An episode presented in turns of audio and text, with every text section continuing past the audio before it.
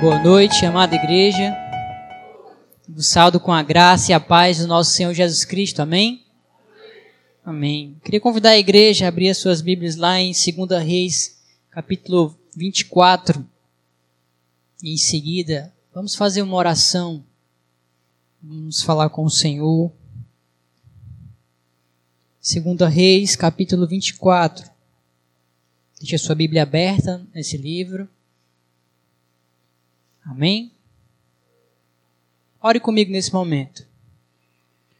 Senhor nosso Deus, Pai amado, nós te bendizemos, Senhor Deus, pois a tua fidelidade, Senhor Deus, é maravilhosa, ela é imensa. Deus, ela vai além da, do, das nossas expectativas. Deus, nós te agradecemos, Deus, por todos os benefícios que o Senhor nos faz é, usufruir como teu povo.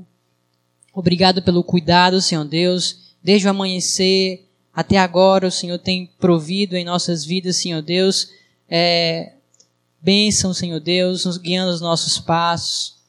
E através da tua palavra, Senhor Deus, tendo confiança, Senhor Deus, no Senhor, que o Senhor está conosco e nos ajuda, Senhor Deus, a tomar as decisões corretas. Nesse momento, Senhor Deus, eu peço sabedoria por meio do teu Espírito, Senhor Deus, quanto a esse texto. Que o Senhor nos abençoe, Deus, pela meditação, Deus, da, da tua palavra, esse ensinamento, Senhor Deus, ao, a qual o Senhor nos, trou, nos vai trazer por intermédio, Senhor Deus, do exemplo de alguns homens ao qual o Senhor no passado julgou, Senhor Deus, e castigou. Peço que o Senhor abençoe os corações da, dos meus irmãos aqui.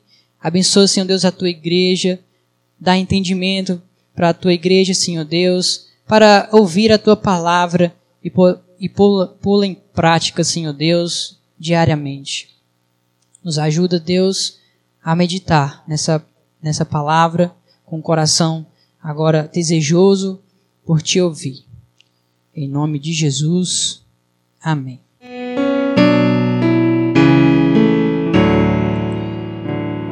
Segunda Reis, capítulo 24. A partir do verso 8, a gente vai ler até o 17. Eu queria que você acompanhasse essa leitura comigo. Diz assim a palavra do Senhor. Tinha Joaquim 18 anos de idade quando começou a reinar e reinou três meses em Jerusalém.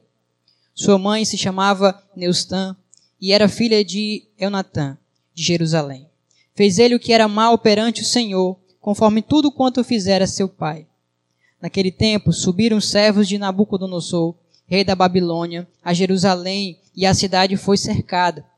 Nabucodonosor, rei da Babilônia, veio à cidade quando seus servos a sitiavam. Então subiu Joaquim, rei de Judá, a encontrar-se com o rei da Babilônia. Ele, sua mãe, seus servos, seus príncipes e seus oficiais. E o rei da Babilônia, no oitavo ano do seu reinado, o levou cativo.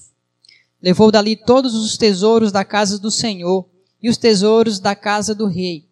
E segundo tinha dito o Senhor, cortou em pedaço todos os utensílios de ouro que fizera Salomão, rei de Israel, para o templo do Senhor.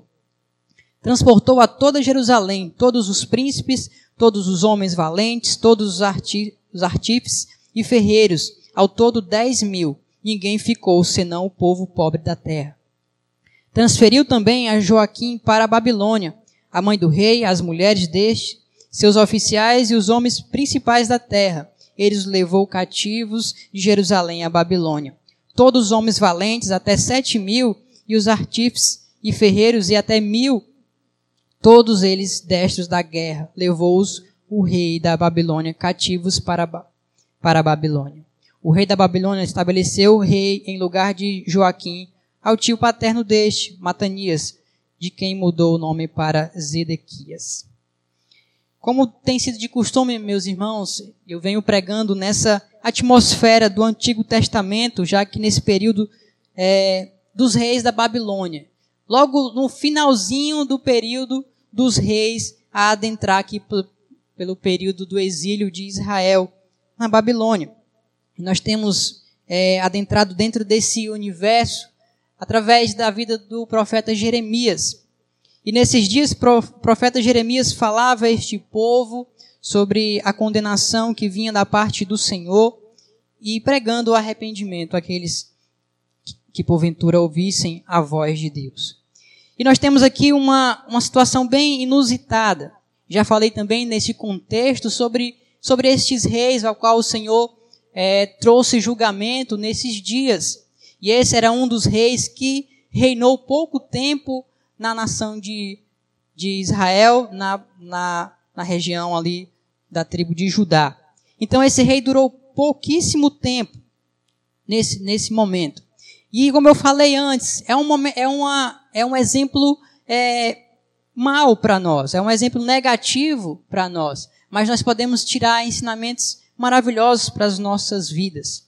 Quando estava lendo o livro de Jeremias, a qual me fez vir para esse texto entender aquela essa, esse contexto de desobediência e do momento em que o Senhor julga o povo. E aí algo me fez pensar sobre essa, essa questão e esse momento no qual Deus traz julgamento para a vida de Joaquim.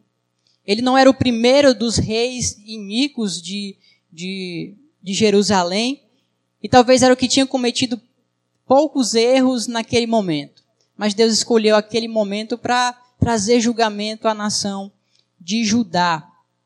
E aí Deus traz essa infelicidade para ele, a qual ele e toda a sua família é levado para a Babilônia. Todos os seus príncipes, todos aqueles que tinham estima no palácio, no reinado, foram levados. E não somente isso, mas também o templo do Senhor foi profanado. Os, os utensílios do templo foram quebrados e foi um desastre só. E aí nós, nós pensamos sobre algumas coisas que acontecem nesse texto. Se de imediato nós fizermos uma leitura rápida aqui, nós só vamos ficar com fatos. Mas precisamos entender o que foi que levou, qual foi o motivo desses fatos. Precisamos entender por que, que o Senhor, então, castiga esse rei é, Joaquim. Logo no versículo 9, Deus vai dizer o motivo e vai dizer é, como, como foi o reinado de Joaquim. Diz assim: Fez ele o que era mal perante o Senhor, conforme tudo quanto fizera seu pai. Então nós temos aqui uma biografia rápida da vida desse homem. E nós podemos tirar do, de suma que ele não foi um homem temente ao Senhor, nem seguiu, como muitas vezes diz seu pai Davi, né, seu ancestral, a qual temeu a Deus.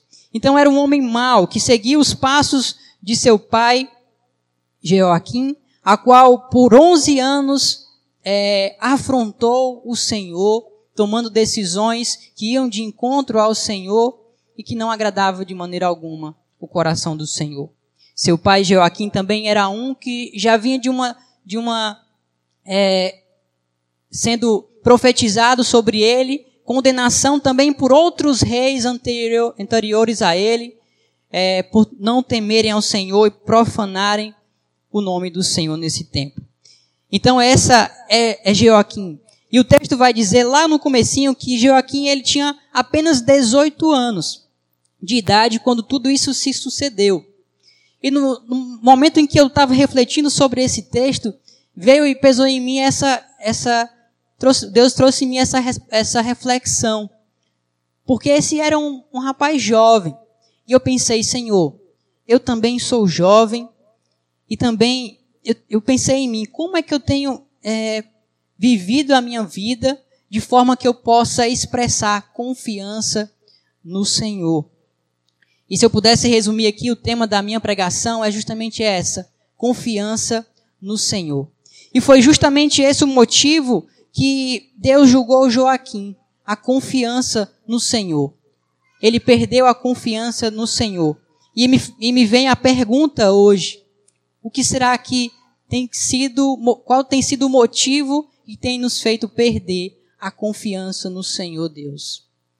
Esse foi, um, foi o motivo a qual Deus trouxe condenação para a vida deste homem. Estava trazendo condenação para ele também pelas atitudes maléficas de seu pai e pelas suas e pelos seu, seus passos, a qual ele seguia de seu pai. E então a gente fica com essa pergunta: o que nós temos feito que tem é, nos feito perder a confiança no Senhor? Como eu já disse, ele estava sendo julgado por Deus por seguir os passos de seu pai.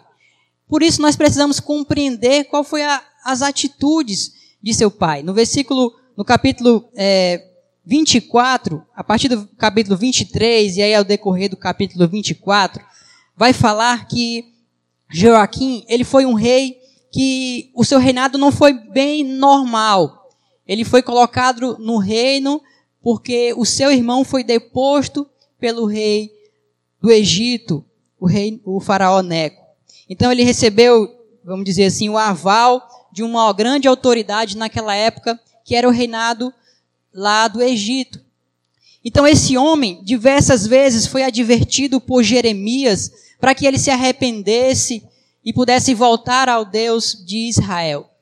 Ele deu muito mais ouvidos a outros profetas, como Ananias era um deles, da qual dizia que, que o rei da Babilônia não ia conseguir destruir aquele reinado. Mas diversas vezes Jeremias profetizou contra Judá e contra o reinado deste, dizendo que o rei da Babilônia se veria nas mãos do Senhor para trazer castigo àquele povo. E na ocasião, o rei Joaquim não deu ouvidos a Jeremias, decidiu confiar simplesmente na força do braço do rei do Egito, que era também potência naquela época, naquele momento ainda do reinado de Joaquim. E ele confiou muito mais nos exércitos dos seus aliados do que na força do seu senhor. Então essa era era o, o que fazia Joaquim e também Joaquim e Joaquim é, tropeçarem. Era perder a confiança no Senhor, para confiarem mais nos homens, na força dos seus homens. Meus irmãos, quando nós depositamos essa confiança no lugar errado, a Bíblia vai falar uma coisa do qual nós nos tornamos. E o próprio Jeremias que disse isso, eu queria que os irmãos abrissem lá em Jeremias 17, verso 5. Jeremias 17, verso 5. Olha só o que, que a palavra de Deus diz quando nós depositamos de forma errada a nossa confiança. Diz assim a palavra de Deus: Assim diz o Senhor: Maldito o homem quem confia no homem, faz da carne mortal o seu braço e aparta o seu coração do Senhor. É forte essas palavras, meus irmãos, porque Deus chama de maldito o homem que faz assim. Conversando com o pastor, e a gente é, escuta muitas pessoas trazendo uma interpretação errada sobre esse texto. E as pessoas acreditam que nós não devemos confiar em homem nenhum. Mas não é isso que o texto está querendo dizer. Porque a, própria palavra de Deus que nós devemos ser dignos de confiança. Mas não é isso que o, o texto está querendo dizer. Mas o texto vai dizer para nós que somos malditos quando nós depositamos a confiança na pessoa errada, de forma que o nosso coração se aparte do Senhor. E o texto vai dizer que quando nós colocamos ou erigimos um ídolo, porque quando nós apartamos o nosso coração do Senhor, nós estamos colocando outra pessoa no lugar do Senhor que nos dê confiança. Então nós erigimos dentro de nossos corações um ídolo. E é este ídolo que nós temos confiança que nos faz apartar do Senhor e nos fazer maldito. Meus irmãos, mais uma vez eu pergunto: onde temos depositado a nossa confiança? Será que nós temos é, criado ídolos em nossos corações ao ponto de o Senhor ser destituído do seu lugar de direito e nos fazemos maldito? Muitas vezes nós fazemos isso. E eu meditando nessa, nessa, nessa reflexão e pensando em mim como jovem, muitas vezes antes de me casar, muitas vezes pensei na, na minha estabilidade. A gente estava até conversando aqui com a Vitória sobre a, a estabilidade. E era um dos pontos que eu corria atrás para que eu pudesse ter um casamento, para que eu pudesse ter uma família. E muitas vezes nós jovens colocamos uma esperança tão grande, uma confiança tão grande no fato de nós termos uma estabilidade, que nós esquecemos dos outros padrões que o Senhor nos estabelece, como saber escolher no Senhor, de saber esperar no Senhor. E a gente acaba depois criando um ídolo em nosso coração e fazendo tropeçar. Como fez os líderes de Israel. Muitas vezes, e aí depois de casarmos, a gente coloca essa, essa confiança em outra pessoa. E aí o problema. Nós colocamos essa confiança em relacionamentos. Muitas vezes nós, nós erramos dessa forma. Nós criamos ídolo em nossos corações, achando que essa outra pessoa talvez vá, vá nos trazer a plena satisfação, aquela felicidade a qual a gente busca muito. E quando a gente faz isso, a gente, mais uma vez, cria um ídolo em nosso coração e cai, se torna maldito. E nós, toda, todas as vezes que trocamos o Senhor por estas coisas, nós caímos e nós perdemos de foco aquilo que mais importa. E muitas vezes, e eu não tenho essa, esse exemplo ainda, mas muitas vezes também são filhos. E nós temos exemplos nas Escrituras de quando o coração das pessoas se apartam do Senhor e estão também nos filhos. Assim como a estabilidade e os relacionamentos, muitas vezes nós colocamos nos filhos, como foi o caso de Lia.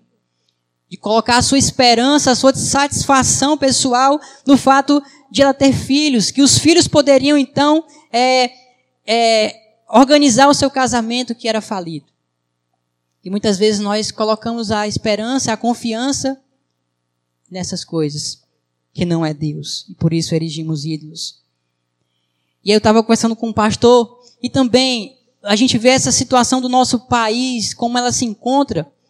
E a gente encontra também uma forma de colocar muitas vezes de deixar Deus de lado quando a gente, por, por causa da situação de corrupção, a gente cria dentro dos nossos corações um ídolo do Estado. A gente acha que vai existir um, uma organização é, perfeita que vai solucionar todos os problemas da nossa sociedade, das mazelas. E às vezes isso também se torna um ídolo em nosso coração e rouba essa, essa confiança que deveria ser depositada no Senhor. Até mesmo isso. E muitas coisas, meus irmãos. Se eu não me engano, não quero errar, mas eu acho que foi Calvino que disse que nosso coração era uma fábrica de ídolos. Ou foi Calvino, foi Calvino, né? Que nosso coração é uma fábrica de ídolos. Nós conseguimos tornar qualquer coisa um ídolo em nossas vidas, até mesmo uma pedra. Sem significância muitas vezes para muitas pessoas mas nós somos, nós somos, nós temos uma facilidade muito grande de fazer isso. Por isso eu, a primeira coisa que eu chamo a igreja a atenção é termos cuidados quando muitas vezes nós depositamos confiança em muitas outras coisas que não seja no Senhor Deus. E aí por isso Deus traz aqui juízo para Israel nesse momento, porque a confiança do povo de Israel se transferiu para os braços fortes dos, do rei do Egito e das outras nações, como a Síria, estavam ali por perto, eram uma potência e poderiam talvez dar ali segurança deles de Nabucodonosor. E nós, nós cometemos erros tremendos. E tem outra coisa também, meus irmãos, quando não confiamos no nosso, no Senhor, o nosso coração fica, fica à mercê dos nossos ídolos. E nós vemos aqui, é interessante que Deus, ele, ele traz é, traz condenação para Joaquim, justamente pelas nações que estão ao seu redor. E diz assim, no versículo 10: Naquele tempo subiram os servos de Nabucodonosor, rei da Babilônia. Esses servos são os mesmos que vêm também no tempo de Joaquim, e a, a, que são aliados, que são é, subjugados pela Babilônia, para julgar o povo de Israel. Então Deus ele traz, é, ele, ele não só é, através dessa, dessa queda que nós praticamos, quando nós trocamos Deus, é, tiramos Deus do nosso coração como aquele que nos dá confiança, não só nos tornamos malditos por isso, mas também a nossa situação se torna maldita, como é o caso de Joaquim. Pois as nações ao seu redor foram para ele tropeço. Aquele a qual ele também colocava confiança, que era o rei do Egito, não pôde, não pôde livrá-lo no momento da dificuldade. E é assim que acontece conosco também. Quando nós tiramos Deus do seu lugar e colocamos qualquer outra coisa no seu lugar, nós ficamos à mercê dessas coisas. E nós sabemos que essas coisas não são capazes de nos dar segurança no momento da aflição, como foi no caso deste também. Nada pode nos dar plena confiança ou, ou nos assegurar de todas as coisas a não ser o próprio Senhor. Por isso que quando nós fazemos isso, nós ficamos à mercê desses ídolos. E eles não têm força, eles não têm poder para nos livrar na dificuldade. Por isso caímos, meus irmãos. Como eu falei da última vez que eu preguei aqui, nós nos gloriamos tanto em outras coisas como sabedoria, força, dinheiro. E no caso de, do rei de Judá, aqui na pessoa de Joaquim, foi o poder, o braço de outros homens. Eles não confiaram no Senhor Deus. Eles deixaram a sua confiança no Senhor Deus, que era capaz de lhe livrar dessa nação se ele quisesse.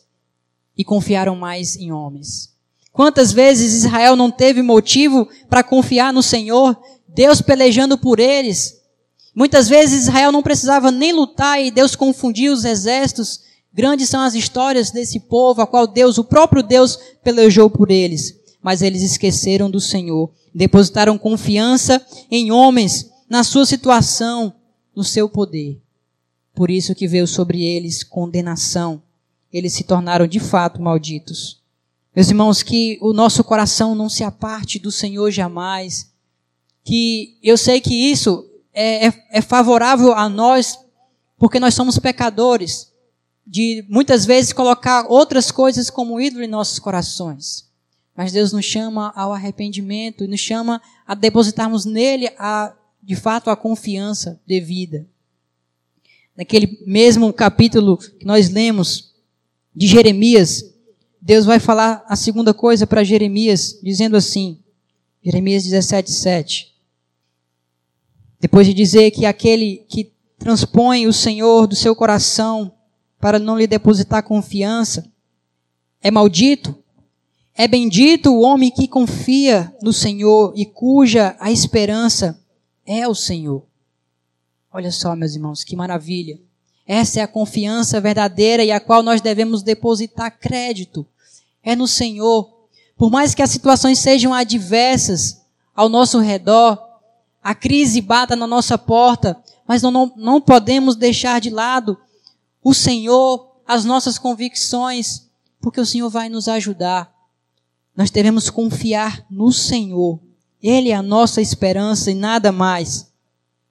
Eu não sei, meus irmãos, se porventura Joaquim, ele um dia se converteu dos seus pecados, mas nós vemos nas escrituras que ele tomou uma atitude interessante ele depois de tudo isso, ele, ele vai até é, o rei Nabucodonosor e ali ele, ele de forma como se estivesse se entregando, é, vai com toda a sua família ao rei. Não sei se aquilo foi remorso ou se foi por causa da situação, porque já não tinha mais para onde ir, não sei. Mas que não seja preciso que uma situação tremenda dessa sobrevenha às nossas vidas, para que a gente perceba que o Senhor é que de fato que nos dá esperança, que nos auxilia nos momentos difíceis, nas batalhas ferrenhas da vida. Que não seja em momentos de prova, mas a todo momento, que o nosso coração esteja no Senhor. Amém, meus irmãos? Vamos fazer mais uma oração. Senhor nosso Deus, quero nesse momento, Senhor Deus, te agradecer, Deus, pelas tuas maravilhas pelo teu poder, Senhor Deus, que se revela em nossas vidas, porque a todo instante, Senhor Deus, estamos sendo entregues, Deus, a uma sociedade corrupta, devassa, que não respeita mais é, os valores. E nós somos entregues, Senhor Deus, a estes. E nós queremos te agradecer porque o Senhor nos livra destes. O Senhor nos dá esperança, Senhor Deus, de no futuro desfrutarmos, Senhor Deus, de relacionamentos que não que não carecem, Senhor Deus, de restaurações. Que o Senhor nos dá esperança, Senhor Deus, que no futuro o Senhor nos dá uma, uma certeza de uma pátria, Senhor Deus, onde não haverá corrupção. Também queremos te agradecer, Senhor Deus, porque no presente o Senhor nos dá prova, Senhor Deus, de que é fiel conosco, nos suprindo as necessidades, nos ajudando, Senhor Deus, nas aflições. Oh meu Deus, quantas vezes, Senhor Deus, nós não estivemos nas noites chorando, Senhor Deus, clamando e aflito, e no dia seguinte o Senhor nos providencia o consolo, Deus, que a gente não se esqueça, meu Pai, dessas grandes batalhas que o Senhor travou por nós. E de forma, Senhor Deus, maldita, de alguma forma a gente coloque outra pessoa no nosso coração, ao qual nós vamos depositar confiança. Nos ajuda, Senhor Deus, a descansarmos no Senhor, mesmo que as situações sejam adversas a nós. Nos ajuda, Pai. Em nome de Jesus, teu Filho. Amém.